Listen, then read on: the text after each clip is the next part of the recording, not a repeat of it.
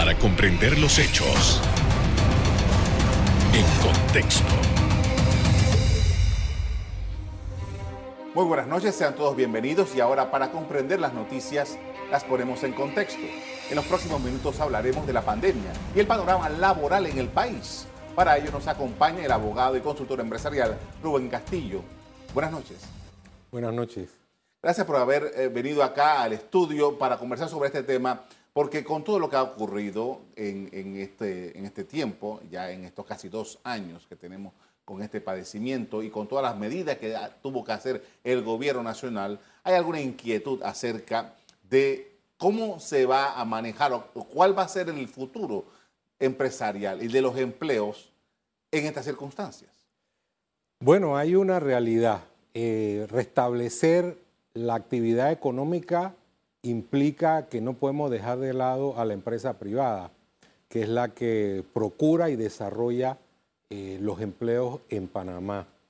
Obviamente ha habido una situación grave durante estos dos años. Hay sectores económicos, por ejemplo el sector turismo, que ha sido duramente golpeado y que es un gran disparador de empleo. Yo creo que el juego hoy se llama restablecer los puestos de trabajo, evitar que se sigan destruyendo plazas y además hacer alianzas público-privadas, incluir al sector de los trabajadores con el objetivo de que rápidamente podamos reactivar la economía y volver como mínimo a la situación que teníamos antes de la pandemia. Eh, ya de por sí tenía sus complicaciones. Claro, porque veníamos de un proceso de desaceleración.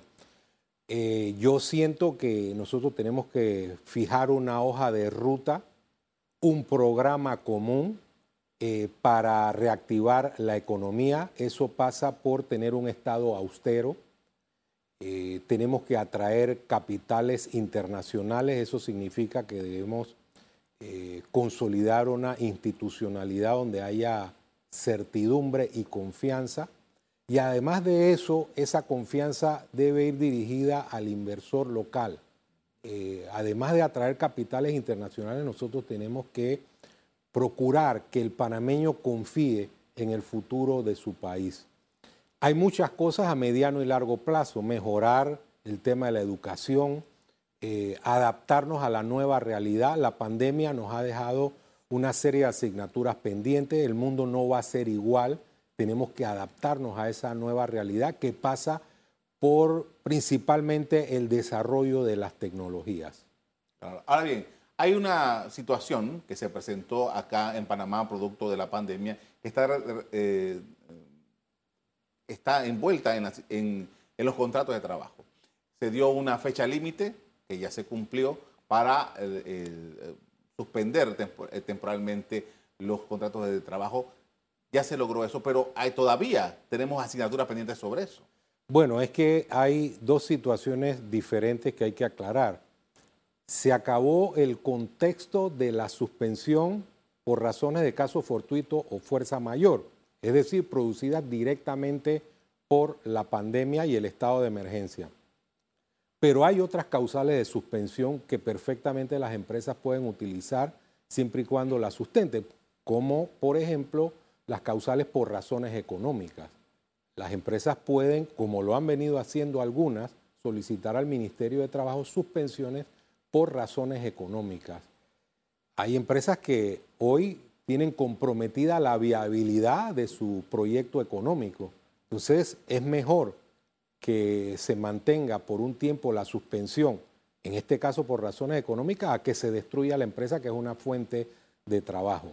Obviamente, nosotros tenemos que lograr que rápidamente la reactivación económica permita que la mayor cantidad de puestos de trabajo perdidos se puedan restablecer. Y yo creo, como ya lo indiqué, que ese es el punto central o el objetivo que debe tener el país. Ahora, tomando en consideración eso de que las empresas pueden atribuir al tema económico la suspensión, eh, con relación a la pandemia hubo una modificación a la, ley para que se ajustara a, un, a tiempos, a plazos más largos. Eso ya no está vigente, eso cómo queda con, este, con, esta nueva, con esta figura ya tradicional que está en el código. Sí, el problema es que la suspensión por eh, caso fortuito o fuerza mayor eh, se reguló al final con la ley 201 y esa ley establecía un cronograma para esos casos. Pero hay empresas que no han podido restablecer su potencialidad para poder abrir eh, y desarrollar su actividad normalmente. Esas empresas pueden, a través de la normativa vigente del Código de Trabajo, solicitar al Ministerio de Trabajo que se mantenga la suspensión, pero de otra forma.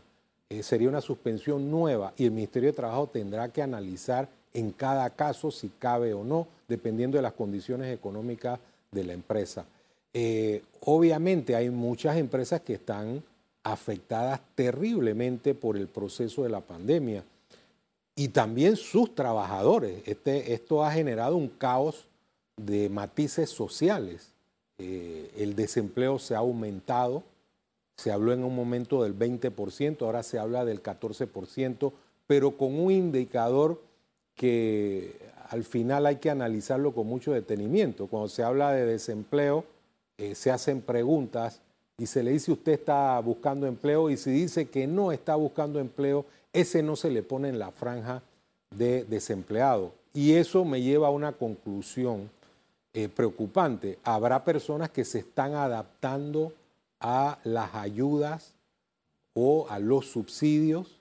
Entonces es importante que esto no sea así y que prontamente la economía pueda generar plazas de empleo eh, para que las personas que han estado afectadas puedan obtener un puesto de trabajo. Ahora, una de las cosas que se planteaba al inicio de la administración Cortizo era la posibilidad de que la empresa privada panameña pudiera, con su capital, trabajar en, en comunión, por así decirlo, con el Estado para hacer inversiones y tal. E, ¿Esa empresa privada sigue con esa capacidad en este momento para hacer ese tipo de proyectos? Por ejemplo, eh, el sector privado ha hecho planteamientos concretos para la reactivación de la economía. De hecho, hay una mesa eh, junto con eh, las autoridades gubernamentales para establecer políticas públicas que permitan la reactivación o que establezcan el camino para concretar la reactivación. La empresa privada tiene el ánimo y la determinación de seguir adelante. Somos panameños, tenemos que restablecer la economía y tenemos que producir puestos de trabajo eh, decorosos. Yo creo que ese es el objetivo del sector privado. Y creo que en ese camino el Estado siempre va a encontrar un terreno fértil junto a la empresa privada para desarrollar todas las políticas necesarias para lograr esos objetivos. Con esto vamos a hacer una primera pausa para comerciales. Al regreso continuamos hablando sobre las circunstancias del empleo en Panamá. Ya volvemos.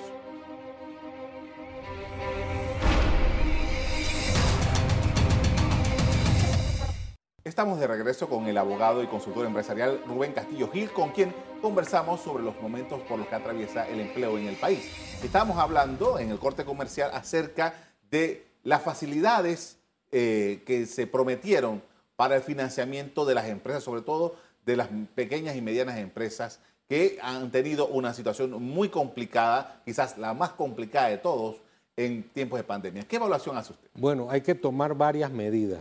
Hay que aclarar pequeñas y medianas empresas y microempresas constituyen más del 80%, por ahí 85-87% de todo el tejido empresarial. Eso significa que es un sector importantísimo para la economía panameña. Hay que desburocratizar todo aquel que sea emprendedor, que pretenda desarrollar una idea de negocio, hay que facilitarle las cosas en segundo lugar, hay que establecer políticas agresivas para que se le den eh, ayudas financieras, eh, estímulos financieros de tal manera que puedan desarrollar rápidamente sus ideas de negocios. Préstamos blandos, todos esos elementos deben llegar rápidamente, en forma expedita, a este tipo de negocios que tienen que ver con el emprendedurismo. Eh, yo creo que eso es fundamental la economía se va a reactivar en la medida en que haya confianza, en que haya un ambiente de certidumbre. Tenemos una incertidumbre que se basa en el desarrollo de la pandemia. Esa incertidumbre la hemos atacado con un buen desempeño en cuanto a la vacunación. Obviamente a nivel internacional tenemos noticias de las distintas cepas y demás, nosotros tenemos que seguir por esa vía de la vacunación y por otro lado dar señales claras a la economía. Es decir, el Estado también tiene que poner de su parte, como ya lo mencioné, eliminando trámites burocráticos, un Estado mucho más austero, inversión donde se necesita, reducción del gasto público innecesario, eh, y de esa forma vamos a construir eh, una imagen que va no solo en Panamá, sino al mundo, de que existe confianza en la reactivación económica. Uno de los elementos que se puso sobre el tapete, producto de esta, de esta pandemia, es la, necesidad de poder, eh, hablando sobre acelerar los trámites, el uso de la tecnología, la tecnología como una herramienta para hacer más efectivo las labores. El gobierno se vio forzado a implementar rápidamente una serie de programas que los ha estado ejecutando. Eh, ¿Cuál, desde su punto de vista, cuál debería ser el norte de las autoridades en este momento para precisamente promover la inversión y, la tramitología? ¿no? Digo, el Estado lo puede hacer, ya lo demostró. Es decir, la pandemia obligó a las instituciones a migrar hacia mecanismos tecnológicos. Lo hicimos a la fuerza, eh, producto de la crisis generada por la pandemia. Entonces es importante que toda esa capacidad que sí se demostró se ponga al servicio del desarrollo de la reactivación económica. Eh, tenemos que hacer un listado de los trámites innecesarios o trámites que se pueden hacer a distancia, de tal manera que evolucione rápidamente eh, la reactivación a través de la eliminación de trabas burocráticas que carecen de, sentido. El mundo de hoy, tal como lo conocemos, como también mencioné, no, no es igual al que disfrutábamos antes de la pandemia. Pero antes de la pandemia ya había una tendencia a la robotización, estaba el Internet de las cosas, es decir, un mundo diferente que se nos vino rápidamente encima en virtud de la pandemia. Eh, nosotros tenemos que situarnos en esa realidad porque el futuro eh, supone que todos estemos preparados para adaptarnos a la misma. Si no lo hacemos, podemos tener eh, lo que yo llamaría unos despegues con problemas, porque al final podemos tratar de restituir lo que había antes del 2019 pero inmediatamente o al mismo tiempo tenemos que utilizar todas las tecnologías que sean necesarias, cambiar los conceptos educativos, la formación técnica de tal manera que podamos viajar rápidamente al futuro desde el punto de vista material. Ahora, hay, una realidad y es que cualquier persona que invierte, cualquier persona que eh, trata de establecerse un futuro en algo, así ya sea del campo empresarial del campo de los trabajadores, un profesional, necesita confianza. Y esta confianza, en este caso, la debe transmitir el gobierno porque es el que lidera el, todo el accionar en, relación con la pandemia y, lidera todo el tema de las políticas públicas. ¿Tenemos confianza? Tenemos que generar confianza. Las instituciones deben ser más fuertes. Tenemos que mejorar la calidad de la democracia tenemos también como ciudadanos que estar más vigilantes, porque a veces sentimos que existe una ciudadanía ausente o déficit de ciudadanía. todos estos elementos los tenemos que poner en contexto, con el objetivo de lograr que todos los inversionistas nacionales e internacionales vean que este es un país confiable, no solo para atraer eh, las inversiones, sino que en nuestra convivencia todos sintamos que esa confianza permea de verdad. Eh, ese es un elemento fundamental eh, que nosotros tenemos que acometer en forma expedita, rápida. La semana pasada entrevisté al viceministro de Comercio Exterior. Eh, el gobierno está muy confiado o está muy, muy optimista de una reunión que se va a dar el otro año en Panamá, que es el Bloomberg Gateway. Sí. Y dice, bueno, aquí va a venir muchos inversionistas, eh, me están hablando de los pesos pesados de, eh, internacionales, eh, y yo me preguntaba, habiendo la competencia que existe, porque todo el mundo está buscando ese tipo de inversiones, nosotros hemos hecho lo necesario para atraer a individuos o a empresas de ese nivel, ¿qué es lo que nosotros podemos ofrecer, aparte de los atractivos que ya tenemos y que son, que ahí están, que esos son naturales? Bueno, nosotros tenemos que establecer reglas, básicas de convivencia. Por ejemplo, es un mal mensaje que se den cierres eh, de calles o que se evite, por ejemplo, lo que ocurrió con el crucero que llegó y no los turistas no pudieron bajarse. Esas son señales eh, que son negativas, perniciosas.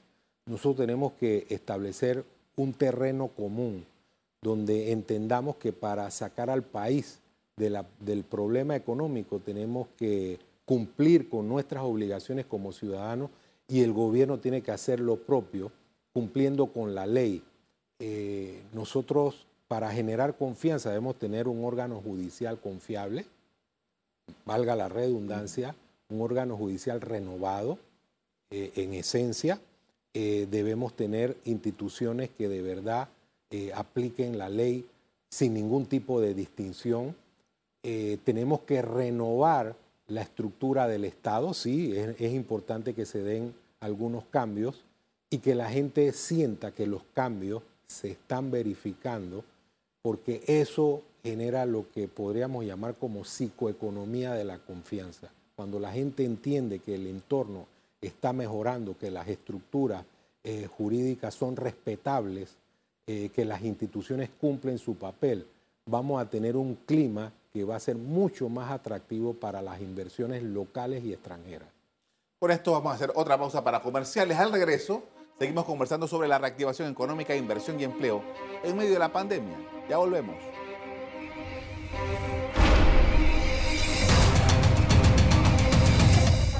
En la parte final estamos de regreso con el abogado y consultor empresarial Rubén Castillo Gil hablando de empleo e inversión. Y hay un tema que se está discutiendo, justamente hay una mesa trabajando en eso, que tiene que ver con la caja de seguro social. Eh, las empresas, los trabajadores están ligados a la caja de seguro Seguro Social naturalmente. Ahora, en esta intención de buscar inversión, de crear empleos, de, darle a la economía un impulso, ¿cómo vemos la situación de la Caja de Seguro Social? Bueno, es una, una situación muy volátil desde el punto de vista financiero. Todas las partes eh, que participan en esa mesa de diálogo tienen que deponer criterios ideológicos y ver la realidad. Obviamente nosotros no queremos, eh, digo de la perspectiva empresarial, precarizar la jubilación o afectarla, pero hay elementos que hay que tomarlos en cuenta. Eh, por ejemplo, la, expectativa de vida va a seguir creciendo, hay una proyección de que en el siglo XXI la expectativa de vida va a crecer. Ese es un elemento que hay que analizar. No es un elemento que sea cardinal, pero sí es un elemento que debemos analizar. Tenemos que analizar también la estructura burocrática de la Caja del Seguro Social y los servicios que presta. Eh, los servicios que presta pueden ser mejores, mucho mejores, y hay que luchar para que eso sea así, porque la salud es fundamental, es esencial para que el país progrese, al igual que la educación. Entonces es un tema que no se debe politizar, ni ideologizar. Es un tema que lo debemos analizar pensando en resolver de plano el problema, eh, el tema de la caja del seguro social, pensando en las próximas generaciones y no en una situación específicamente política. Ahora, la, pandemia y la, situación eh, económica del país también le ha provocado problemas a la caja de seguro social por cuanto que las empresas muchas empresas han tenido dificultad para poder hacerle frente a, la responsabilidad de pagar. Y eh, eso ha generado también otro adicional problema a las finanzas de la Caja de Seguro Social. ¿Qué se debe meditar sobre esto en estas circunstancias? Bueno, has dicho algo correcto. O sea, la pandemia ha dejado cientos de miles de trabajadores sin empleo que al final no están cotizando a la Caja del Seguro Social. Pero el problema, a mi juicio, no es solamente analizar el programa de invalidez, vejez y muerte. Hay que analizar toda la estructura de la Caja de Seguro Social para que sea mucho más eficiente, eh, mucho más racional. Eh, hay, una burocracia que hay que acabar. Eh, la Junta Directiva también en su estructura, en su reglamentación, en la manera como procede debe ser eh, reformada eh, y analizar todos los elementos que al final permitan que la Caja de Seguro Social cumpla su rol. Si seguimos en ese camino y vemos solamente un segmento de la situación, al final vamos a, producir los mismos errores y nuevamente en, una cantidad de años vamos a estar discutiendo el mismo tema. Debe haber soluciones mucho más estables. Pero vuelvo, insisto, cuando uno tiene un problema, uno no puede segmentar y decir, este tema del problema no lo voy a tocar, vamos a, obviarlo eh, sin ninguna razón científica. Yo creo que todos los temas deben ser tocados en la mesa y científicamente debe obtenerse una solución racional. Otro elemento que está ahora mismo en la coyuntura es el, llamado a revisión del salario mínimo, hablando sobre empleo, hablando sobre inversión, hablando sobre las relaciones eh, empresariales. ¿Cómo vemos esto? Claro, el, tema es, eh, dentro de esta situación tan volátil, tenemos que basarnos en prioridades. ¿Y cuáles son las prioridades? Restablecer eh, los puestos de trabajo, aumentar las oportunidades económicas para que la gente pueda trabajar. Si nosotros creemos que de forma inmediata podemos hacer aumentos de salarios en un ambiente tan enrarecido, creo que no es lo conveniente. Nosotros tenemos que lograr que se eh, reactiven los puestos que se perdieron, tenemos que lograr producir más puestos de trabajo, tenemos que aumentar el concepto de la productividad y la eficiencia del país y obviamente los trabajadores tienen derecho eh, a los excedentes de lo que se produzca en una economía que debería ser floreciente. Nuevamente, si nosotros manejamos esto desde perspectivas ideológicas y, decimos, eh, bueno, la empresa privada eh, no tiene un papel o un rol que jugar en la reactivación, estaremos cometiendo un error de bulto. No va a haber reactivación económica ni desarrollo de eh, nuevos puestos de trabajo sin la empresa privada y obviamente tampoco sin los trabajadores. Ahora bien, usted a lo largo de todo este programa esta noche, usted nos está haciendo una, una relación de las cosas que deberíamos hacer y que deberíamos cumplir como, como nación, en este caso los dirigentes del Estado y tal. Pero, por ejemplo, a partir de ahora, ya saliendo este año 2021 que está por acabarse, arrancando el otro año, ¿podemos establecernos metas? Metas de crecimiento, metas eh, de, productividad, metas bajo estas condiciones? Este es un mundo donde la competencia va a ser mucho mayor. Recuerden que la pandemia azotó a todos los países y todos están buscando lo que nosotros buscamos. Por ejemplo, inversión extranjera, reactivación de la economía. Entonces es importante que nosotros tengamos un terreno común. En las luchas sociales, en lo político, debemos segmentar y decir, en estos temas eh, podemos tener discusiones mucho más profundas. En esto debemos llegar a acuerdos para avanzar como sociedad. Avanzar en el sentido de mejorar nuestras instituciones. La pandemia al final ha revelado que tenemos instituciones débiles que deben ser mejoradas. Un Estado, como lo mencioné, un Estado austero, un Estado, estado que al final tenga en el centro al ciudadano, no los intereses de la política o los intereses clientelares. Y además de eso, entendimiento de la perspectiva social, que vayamos eh, logrando metas conjuntas que permitan que el país crezca. Y con el crecimiento, entonces podemos ir determinando una reactivación que sea sostenible. Usted fue presidente de APD eh, y ha estado eh, por mucho tiempo eh, vinculado a las actividades de APD. APD realiza regularmente, anualmente, una cita y presenta unos proyectos y, las personas van, disertan ahí, que son el CADE. Entonces, allí hay material, yo creo que suficiente para, para, para hacer una nación de cero. Mi pregunta es, ¿por qué nosotros no hemos tenido en Panamá el nivel para hacer lo que ya hemos pensado y hemos planteado? Bueno, a veces existen eh, choques, eh, choques naturales que se dan por efecto de la política o por efecto que no queremos ver el país en gran plan. Esa es una realidad. asociaciones como eh, son persistentes. O sea, cada año va a hacer sus aportaciones y va a luchar eh, para defender sus ideas sin imponerlas. Simplemente lo que queremos es abrir un debate para que las ideas que surjan de ese debate sean las mejores y que se apliquen. Eh, creo que a veces tenemos que hacer dejación de esos particularismos, de esos conceptos ideológicos que impiden que veamos el país en un contexto que es diferente. O sea, el, país no es de uno ni es de otro, es de todos. Eh, y al final nosotros eh, tenemos que entender que la economía tiene que ser una economía de mercado, tenemos que romperle la columna vertebral a los monopolios, tenemos que generar más oportunidades a nivel del tema educativo para que más gente se logre integrar con empleos de calidad. Es decir, todos esos son elementos que tenemos que promover y hacer conciencia en la ciudadanía para que ésta participe de manera más directa y eficiente. Agradezco mucho, don Rubén, por habernos acompañado esta noche hablando sobre este tema. Muy amable. Gracias, Carlos. Bien, la crisis sanitaria disparó el desempleo en Panamá que pasó del 7 al 19% en 2020. Este año, según la Contraloría, disminuyó al 14.5%. La informalidad subió del 45% al 53% el año pasado y este año se sitúa en el 49.9%. Hasta aquí el programa de hoy. A ustedes les doy las gracias por acompañarnos. Me despido invitándolos a que continúen disfrutando de nuestra programación.